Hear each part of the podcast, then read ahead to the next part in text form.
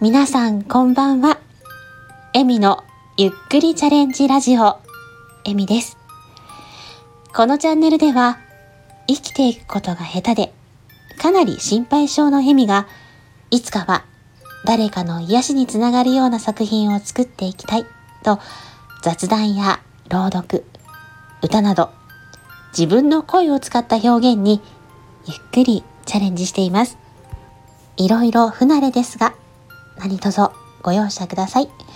ということで、改めまして、こんばんは、えみです。7月17日、日曜日。現在時刻は22時55分です。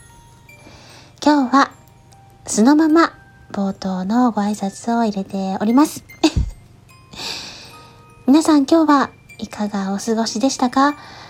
今日はね、3連休の中日ということもありまして、それぞれゆっくり過ごされてる方や、あの新たなね、チャレンジをしてらっしゃる方もいらっしゃるかなと思うんですが、私は仕事でした。まあ、いつものことなんですけどね。はい。この時間、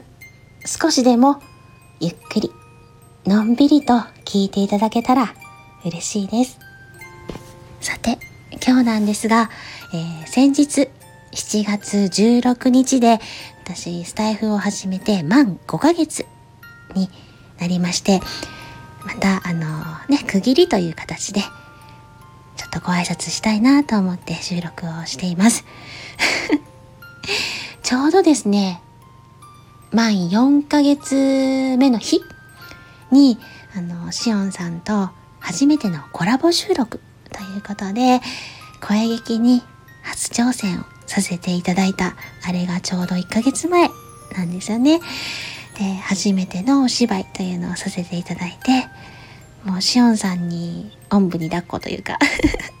助けていただいて、なんとかやっていったんですけども、その時に、あの、聞いていただいた皆様にすごく温かいコメントをいただいて、ものすごく素敵な体験というか、嬉しかったですね。で、その後に、今度は桜吹雪さんの作品、一人二役寸劇に、えー、読んでいただいて、そちらもですね、あの、本当に初めての経験で、自分のセリフだけ送るんだ、へえみたいな 本当にですね、あの、いろいろと勉強させていただいて、そちらでもあの温かいコメントをいただいてですねすごく幸せな経験をさせていただきました。でその後ですね今度はあの一人二役寸劇でお世話になった沢朗さんから教えていただいてシチュボもチャレンジさせていただいてそれもですねちょっと2パターンやってみたいなと思って一つはですね沢朗さんと合わせていただけたらと思ってあのだいぶ沢朗さんの声を聞きながら大人だ。大人に合わせたいなと思ってちょっと大人っぽいものとまあ私らしいというか。ね。一生懸命「かまってかまって」って頑張ってるあのちびっこ バージョンとあのー、収録させていただいてこれもまたどういう風にしたらいいのかなって分かってなかったのをすごく教えていただいてですね。あのーゴリアスさんに送ったらいいんだよとか言ってですね教えていただいて。で結局あの私の地声というか 素に近い方はねゴリアさん合わせていただいてすごくびっくりしたんですよね。なのでこの1ヶ月は本当怒涛の1ヶ月というかうんたくさんの夢みたいな経験をさせていただいた1ヶ月になりました。はい。で私自身がなかなかねちょっとあの刺激に弱いところもあってあとまた仕事のね都合などもあって思うように時間を作れないっていうところがあったんですけどそんな中でもですね本当素敵な経験をたくさんさせていただいた幸せな1ヶ月でした。で、スタイフを始めてですね、あの、やっぱり、たびたび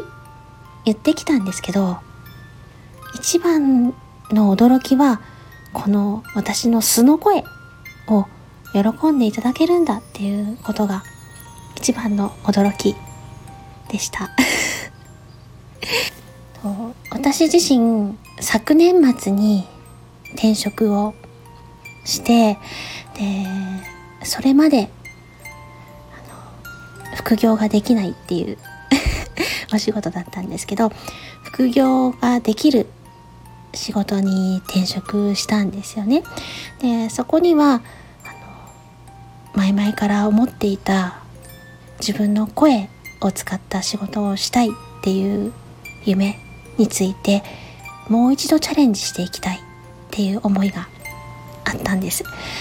とはいえあの私がねこうやって素のままでは喋れないっていう ところが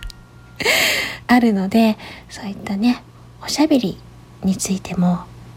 少しずつ練習していきたいなーなんて思いも兼ねて いるいたんですけどまあ 結局今のところはですねまだまだ仕事に追われてその自分のね夢についてっていうのはまだもう少し時間が必要かなっていうところではあるんですがとはいえ少しずつでもゆっくりでも何かねやっていきたいなっていう思いはあります。あの千里の道も一歩からじゃないですけど何も動かなければ1年後も2年後も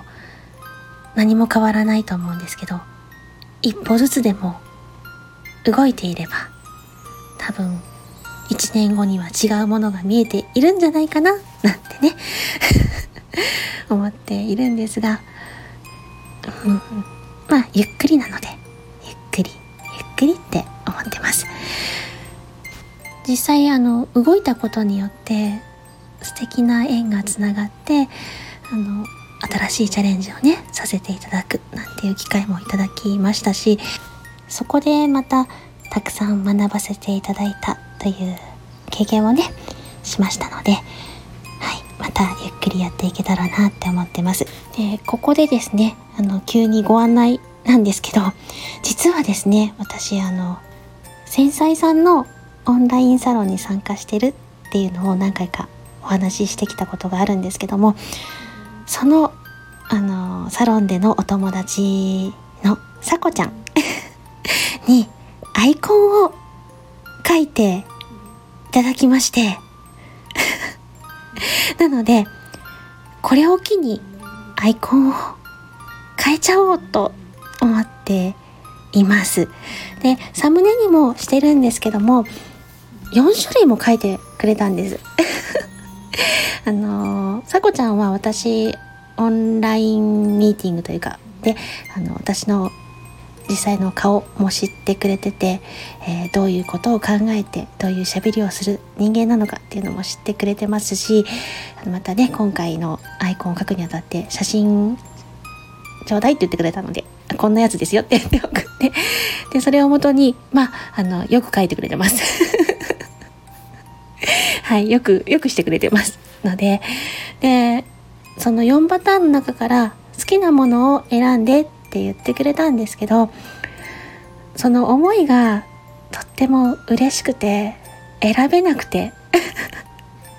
なのであの気分に合わせて 変えていこうかななんて思ってますのでそちらもよろしくお付き合いください。で今回アイコンをその似顔絵というか人の顔に変えたっていうのは私はあのもちろん自分の顔にも自信は全くないですし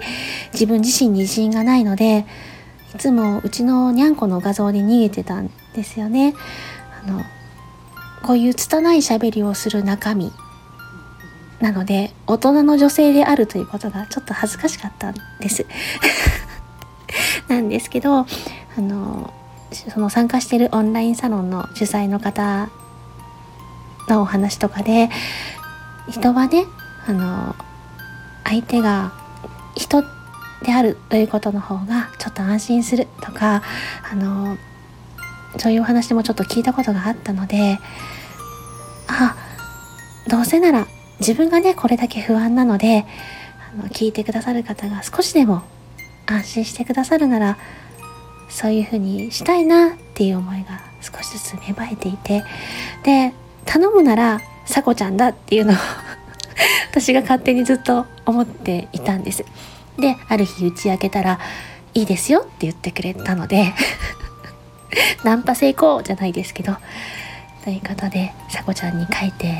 もらいました。あとですね、もう一つお知らせというか私の職種がお盆とお正月にしか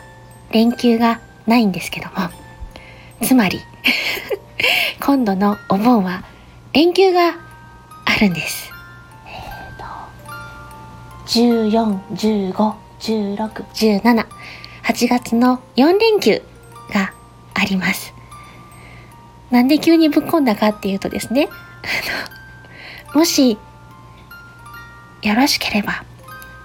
この4連休、構ってあげてもいいよっていう方いらっしゃったら ご連絡くださいっていうことであの、少しずつチャレンジしていきたい、えー、その時間を作りたいと思っています。とはいえ、あの、初心者ですので、